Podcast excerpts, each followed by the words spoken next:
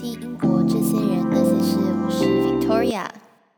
二零二一年的第一集要带给大家的是我从网络上搜集的问题。其实很早之前就有人对于就是海外英国留学有感到非常有兴趣。那特别是我弟弟的同学，刚好是大学毕业的年纪，那就常常就会抛出一些问题。那我觉得也蛮好的，尤其是。如果你是今年九月份要入学的，差不多这个时候就可以开始准备了。今天呢，我会把问题分成十大个主题来跟大家聊，然后希望这集是可以帮助到你，不管是你要是要申请研究所，还是有考虑要出来念书的，就是可以继续听下去。好，那我们现在先从。第一个问题开始，很多人会想要知道我当时申请研究所的动机。先跟大家简单聊一下我的背景。我大学念的是新闻系，后来出来工作以后做的是行销的工作。我在一家大媒体做行销，其实是很有趣，然后也学到非常多的东西。我的同事跟主管都是很乐意带着我，就是一步一脚印的学。做了一年多以后，我渐渐发现说，其实很多 practical 比较实际操作面的东西，我是知道的，我也会。但我会常常想问自己说，我知道怎么做，我不知道为什么这么做。想出来读书最大原因是补助补足我学术上面的不足。我知道 how to do it，但我不知道 why I have to do it。所以这就是我一开始想说再出来进修的原因。除了这个原因以外，还有就是我工作了两年左右，然后我觉得有一点倦怠，这样说好吗？就是才刚出社会没多久就有点点倦怠，就是想要换一换环境。那时候第一个考虑的是有想说要做 working holiday。working holiday 的话，大家也知道没有这么容易抽到。既然就是这不是一个百分之百。呃，保险的方法的话，所以我那时候就决定，那我不如就是出来念一个学位，这样除了可以转换环境，也可以学一学东西。除了这是我本身自己就是想出来申请的动机以外，其实我听到很多身边的人想出来读书的原因都分很多种，有的是想要增进英文，有的是大学刚毕业还不知道要做什么。好听一点是说先出来想一想，换一个环境。难听一点，其实就是逃避工作啦。然后，当然还有一些就是可能在国内念的大学不是这么好的，想要出来洗学历。就我讲话蛮诚实的，就是洗学历。那回去以后看有没有机会到外商公司工作。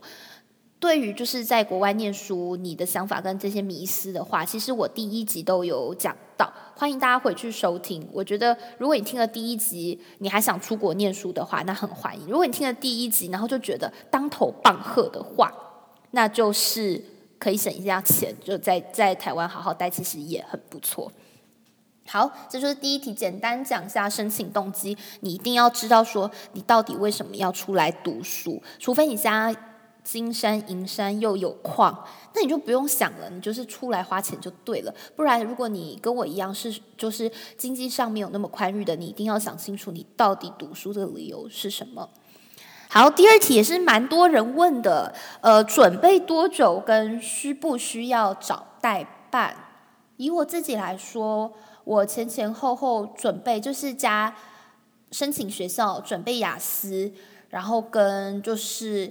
准备一些杂七杂八的资料，大概是花了八个月的时间。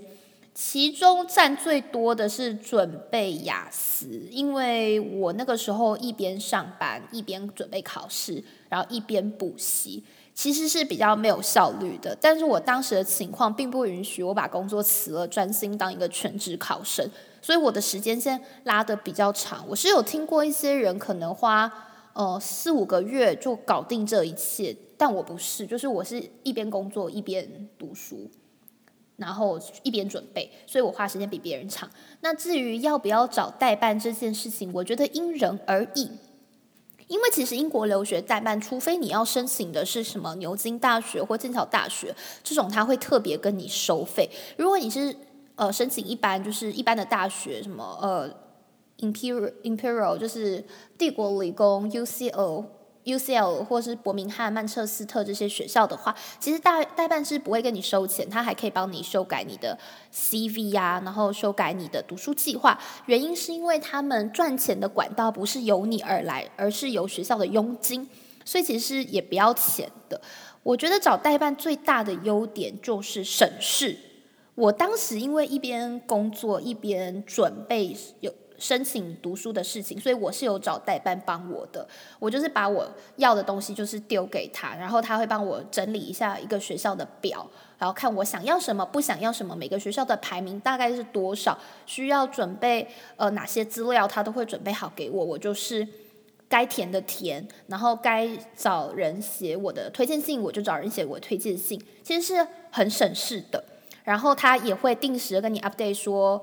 你申请的这个学校有没有申请上，还是打水漂，还是学校否了你的申请信，他都会给你一个 Excel 表帮你整理好。我觉得对我来说是很方便的，因为我那时候真的是工作最忙的巅峰，然后还要准备有的没的事情。我觉得如果我自己去 follow up 这些呃申请学校的东西的话，我可能会崩溃，所以我就找了代办。那代办的缺点是什么呢？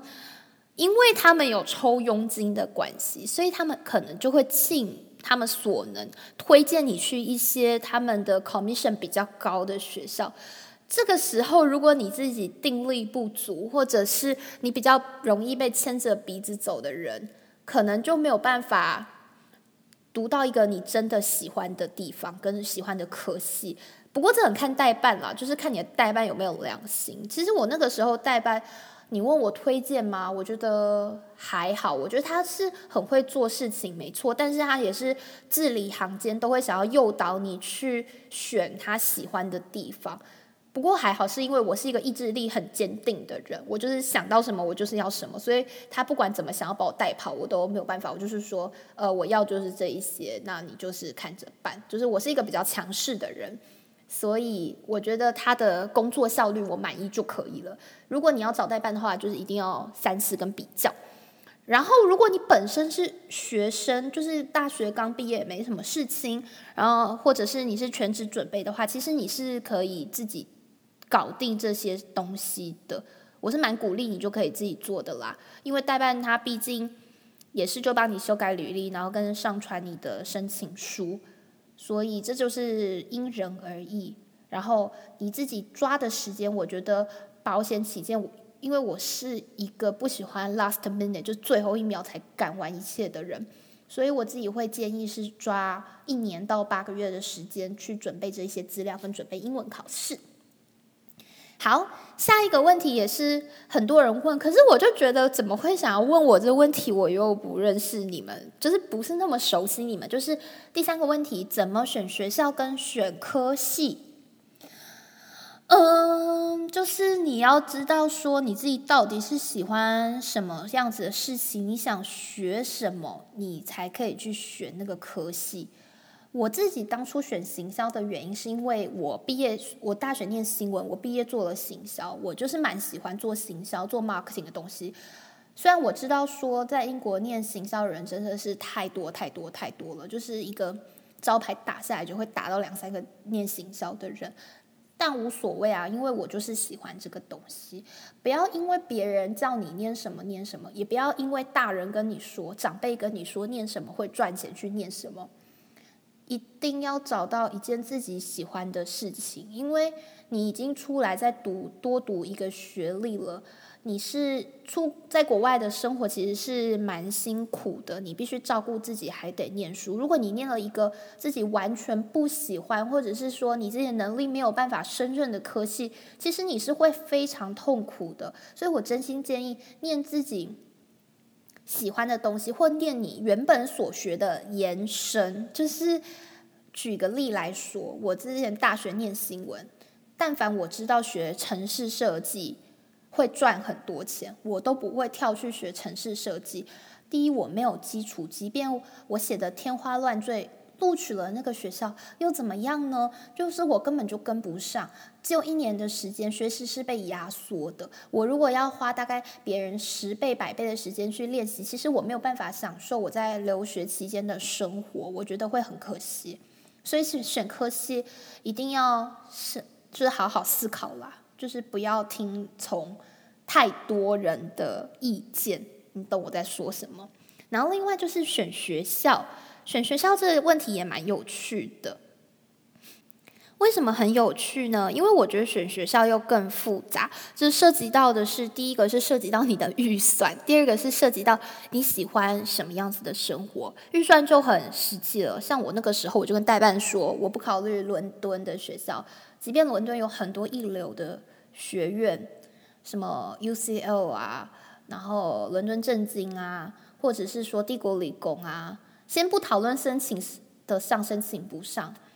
就是那个钱真的会是你在其他城市读书的一倍到两倍左右，所以我第一个评估过我自己的预算以后，我觉得我预算没有这么高，我就跟代班说我不考虑伦敦的学校没关系，因为其实我念这个书有一大部分原因是因为我想要体验国外的生活啦，所以还我就跟他讲说，呃，伦敦学校不用列给我。那第二个是你喜欢什么样子的环境？你喜欢大城市呢？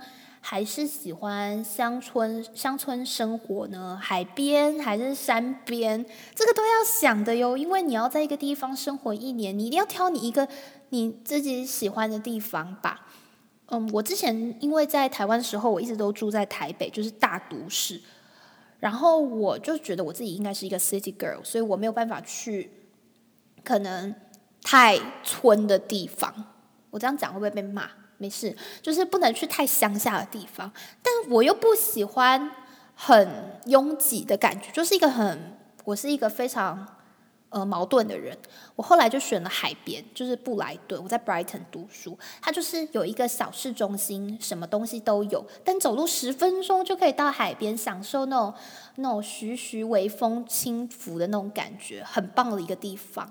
你要去 shopping 的时候有地方去，然后你要去市区做办事的时候很方便。当你心情不好想要转换心情的时候，觉得诶十分钟到海边，对我喜欢这种感觉。所以我那时候基本投很多学校都是沿海地区，什么 Southampton，然后 Brighton，就是这些学校。其实我已经忘记我投了多少学校，但是我投蛮多的，就是都是这种，嗯，要不是大城市的小城市。诶，这样讲好奇怪。对，所以你一定要知道说你自己喜欢什么样子的环境。那喜欢什么样子的环境，你可以上 Google Map 去看一下，然后也可以去呃，就是爬文一下别人在这边留学的心得大概是什么，这会对你选学校有帮助。我觉得所有去 Brighton 念过书的人都很怀念这个地方，包括我自己也是。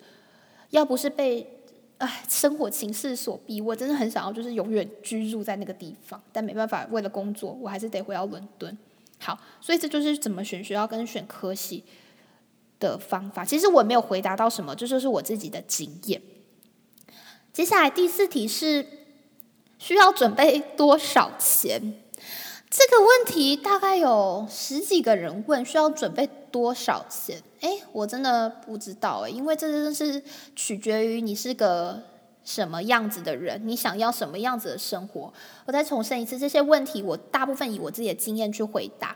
那还是还是取决于你自己本身。以一般人来说的话，在伦敦以外的地方念书，大概一百五十万左右。然后伦敦一定是两百万起跳，因为你的。租租金会比较贵，学费也会比较贵。以我当年的例子，国王学院那时候开出来的学费一年是二十，哎，两万三千英镑，就大概乘以汇率，当时是四十。然后我念的学校是 Sussex 在 Brighton，是一万七千五百英镑，然后也是乘以三，所以你就会看到这个落差。然后以住宿费来说的话，在伦敦的话，尤其是你在市区，一周的租金，他们都是用一周一周算的，就大概是三百多镑，那个还是学生宿舍。然后在布莱顿的话，一百四十几镑。如果你是到北边，像苏格兰，学费可以再更便宜。我听到的是 Sheffield 大学在比较北，它的住宿费一个礼拜可以到九十磅。所以这真的是很因地域而分，然后这个地域也不会因为影响，就是也不会是排名的主要原因。像是呃北边的曼彻斯特还是 Sheffield，这些都是很好的学校，学费也相对可能没有伦敦这么高。所以啦，这就是看你想要什么样子的生活，跟你想要在哪里。以我刚刚说的一百五十万跟两百万是一般人的生活。你什么叫一般人生活？就是你可以你要自己买菜煮饭，偶尔打打牙祭，不是天天出去餐馆吃饭，大部分时间搭大众运输工具跟走路，这种叫做一般人的生活。然后旅行的话，你必须住青年旅馆，或者是呃跟大家分房间这种，这叫一般人生活。如果你是土豪型生活的话，哎，因为我没有过过，所以我不知道，大概就是四三四百万左右吧，你就可以过着豪华奢侈的生活，然后天天在外面吃饭，或者是去刷屏买名牌包。那我当然有听到过，可能一百万以内就搞定的，他可能就是跟别人分租房间，然后也是三餐吃的很省，从来不搭交通工具，也不出去玩，这种的话就是可以压到。一百万以内，这真的是取决于你要什么样子的生活。然后有些人还可以打工，因为英国的学生签证可以打工二十个小时。那这边的基本薪资的话，大概是九磅到十磅钱，所以有些人会用打工的钱去贴补他的生活跟家用。对，这是我所知道的部分。好，接下来第五个问题其实是第四个问题的延伸。如果没有钱，要怎么出国读书？这个问题其实问的很好，是可以想办法的。第一个就是留学贷款，台湾银行跟富邦银行都有在做留学生的贷款。以台北市民来说，富邦的贷款利率是最好的。诶，我好像在打广告，但是富邦的利率真的很好。然后如果你是读一年的话，你基本可以贷到七十五万。然后是前三年还前两年还先不用还，我忘记了。反正就是它它的那个利率什么都还蛮优惠的，大家可以自己去询问银行。我诚实说，我是有贷款的。那我觉得贷款没有什么好丢脸的，就是你用自己你有能力的时候去还你这个学费，你当提前对自己的投资。很多人都愿意贷款去买一台很贵的车了，我们为什么不可以贷款去留学？所以觉得不要觉得说。贷款留学很丢脸这件事情，其实没有的，就是去贷款去询问就对了。那另外是奖学金，不过奖学金的部分，英国是比较少提供硕士学生奖学金，大部分都是博士生。那硕士奖学金很多都只提供给欧盟的学生。我当时唯一申请到的奖学金是，嗯，那时候南安普敦大学的 Digital Marketing 科系给我三千镑的学费减免，就这样。其他的话，奖学金我是比较少听见的。当然还有其他像地方的组织可以帮忙，像是福伦社，还有一些什么宗亲会的话，好像申请都会有。所以其实如果你没有钱出国的话，最大笔那个钱可以用。留学贷款，其他的可以就是到处去问问看，一定有一些组织是愿意帮忙，还有一些企业，像我之前待的公司，它是有，如果你是绩优的员工，他是会想帮，他会帮助你出国念书，当然你是回来还是要还呐，只是说方法有很多，就看你怎么去寻找而已。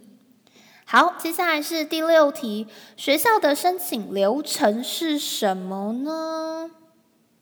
大概每个学校在九月份的时候就会开放另下一个年度的学校申请，然后这个时候你第一个步骤一定是要列出你想要去的学校。我个人建议可以列个十所左右，然后列出想要学校以后呢，你就会知道说他们要的标准是什么，可能你的雅思是要几分。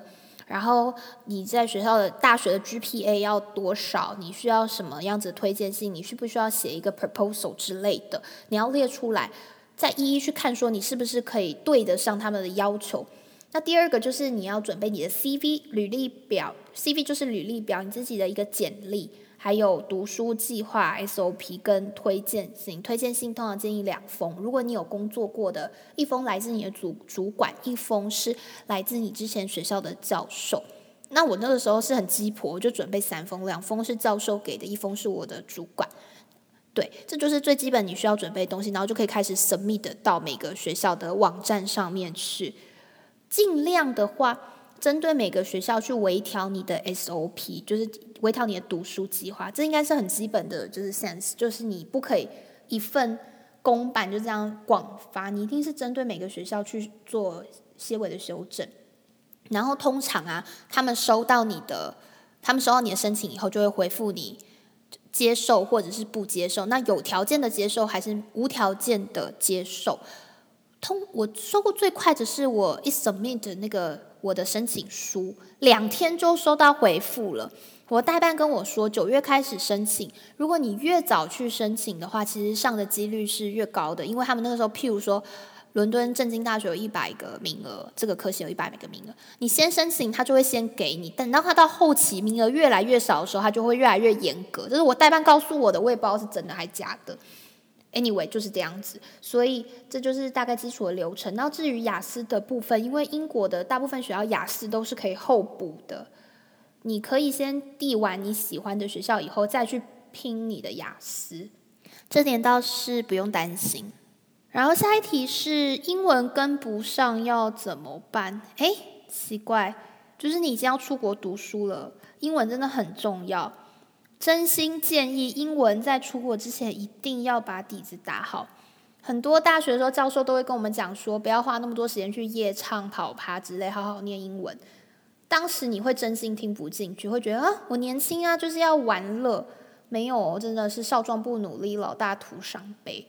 一定要把英文底子打好，因为即便你考过雅思六点五七分，有些课加上老师的口音，真的还是鸭子听雷，真的听不懂。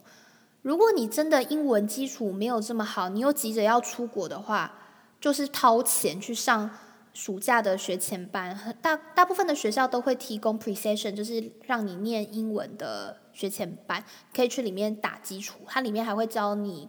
怎么样写论文？我之前是上了五周的英语的学前班，我觉得收获蛮多的。首先是知道说论文该怎么写，再来是你可以认识到你系上以外的朋友，对之后你想要就是你的 social party 什么事是有帮助的啦。但我还是真心建议，能够考高一点就考高一点，能够花多一点时间在台湾念念英文就好好练习。